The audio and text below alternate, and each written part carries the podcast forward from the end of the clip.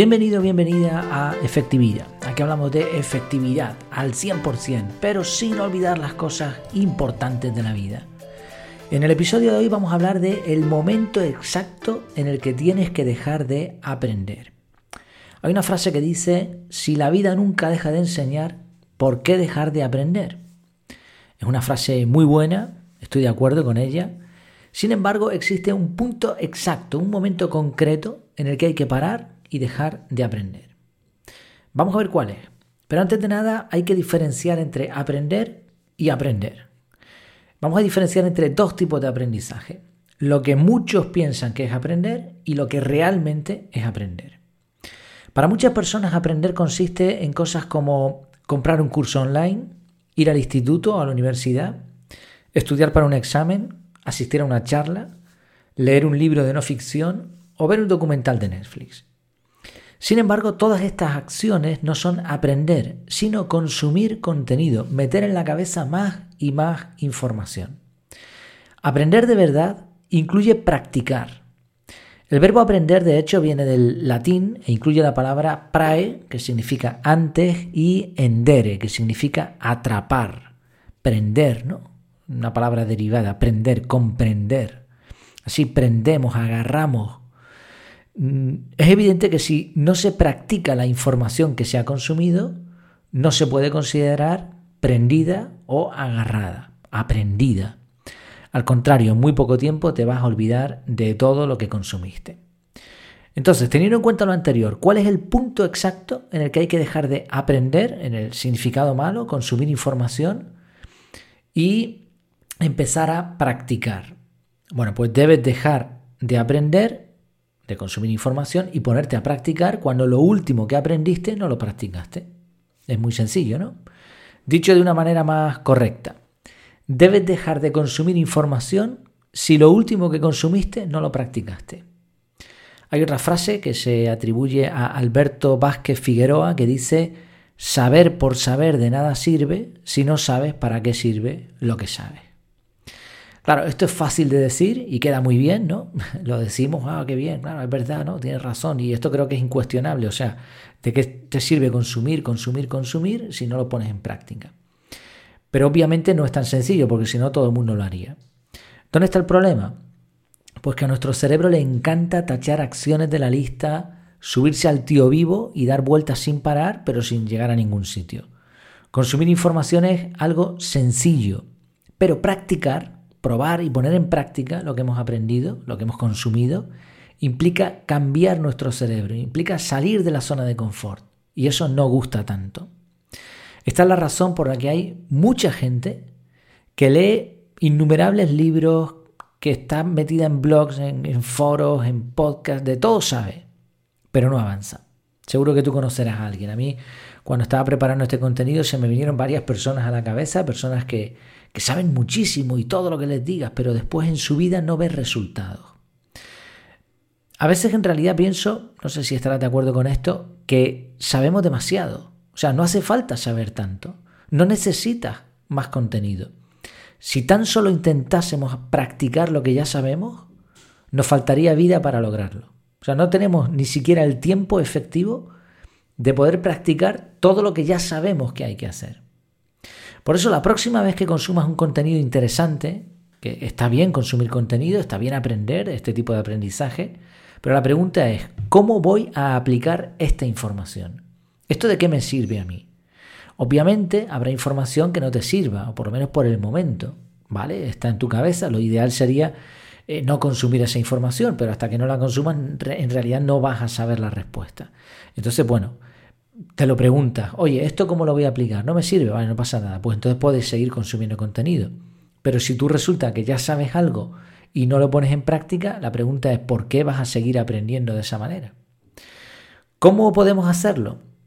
Bueno, siguiendo la metodología del, sistema CAR, pues fíjate, ¿no? Capturar, analizar y revisar son las tres letras. Capturar, analizar y revisar.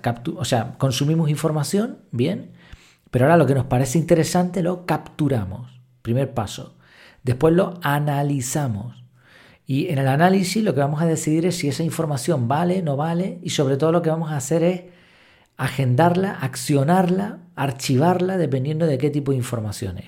De esta manera nos aseguramos, primero, que la información no se pierda, porque fíjate qué curioso, ¿no?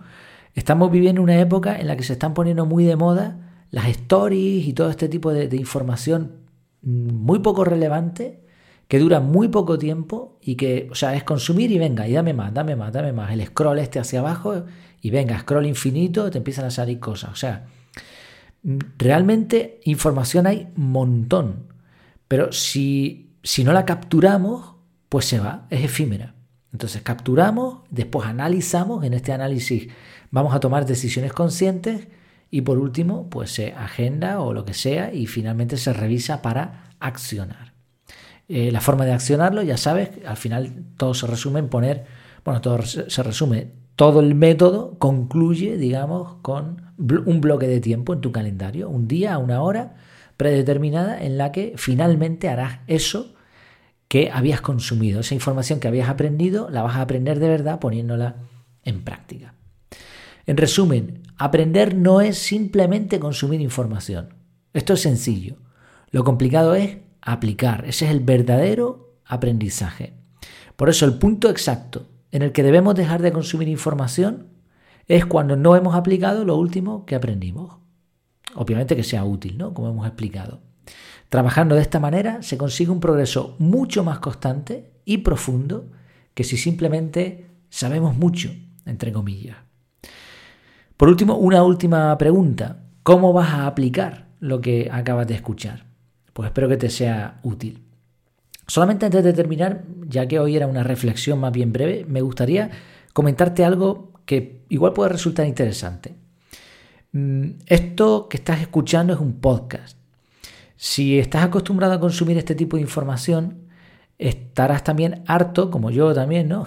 harto entre comillas, de este, esta coletilla que se suele poner de Recuerda eh, poner tu comentario, dejar la reseña de 5 estrellas en iTunes, eh, no sé qué, compartir, tal, eh, etc. Bien, yo no pido nada de eso. No pido nada de eso por varias razones. Una es porque valoro mucho tu tiempo y, y por, otra, por otro lado es que considero que no es efectivo. Por ejemplo, ¿Para qué te voy a decir, no? Que esto se suele decir mucho también. Recuerda que estamos en Spotify, en Evox, en no sé qué. Tú ya estás escuchando esto en algún sitio. Pues, ¿para qué te voy a sacar de ahí y llevarte a otro sitio? Ya tú sabrás dónde consumirlo. Igual, suscríbete. Bueno, pero si, si te ha gustado el contenido, tú te vas a suscribir. No hace falta que yo te esté diciendo nada. Probablemente además ya estés suscrito. Comenta. Bueno, mucha gente considera que el podcast es efectivo precisamente porque puede hacer otras cosas. Yo consumo podcast mientras estoy conduciendo en el trabajo. ¿Qué hago? ¿Paro para dejar un comentario? ¿Capturo para comentar después en casa? Hay veces que sí, que me apetece comentar algo y capturo y después en casa ya con más tranquilidad, pero eso es tiempo. O sea, al final, si hacemos todas estas cosas, el podcast ya no sería efectivo, se pierde el, objetivo que tiene, ¿no? De hecho, pienso que todo este tipo, este tipo de métricas porque, a ver, obviamente a mí me beneficiaría que tú dejases una reseña, me beneficiaría que dejases comentarios, que le dieses al like, que compartieras. Obviamente, esto hace subir las métricas y hace que te posicione mejor y que llegues a más personas que están buscando contenido. Obviamente, claro que sí que me beneficia. La cuestión es que todo este tipo de cosas no son muy consecuentes con la filosofía del podcast. Por eso yo normalmente no pido nada de esto. ¿Qué te pido yo? Bueno, lo, primero, que disfrutes del contenido. Y ya está. Si te parece útil, pues ya está. Yo estoy contento y espero que tú también. Y lo segundo, que si crees que te puedo ayudar a mejorar tu productividad, tu desarrollo personal, te pases por mi casa. Mi casa es efectividad.es. En la página web vas a tener los artículos completos. Vas a tener el método CAR. Vas a tener un descuento además por ser suscriptor del podcast, que lo tienes en las notas del programa. Vas a tener el formulario de contacto y un montón de cosas que estoy añadiendo poco a poco. Si no, si consideras que esto es suficiente, pues fantástico, yo encantado. Muchísimas gracias por dedicar tu tiempo y escuchar este contenido. Pues ahora sí, hasta la próxima.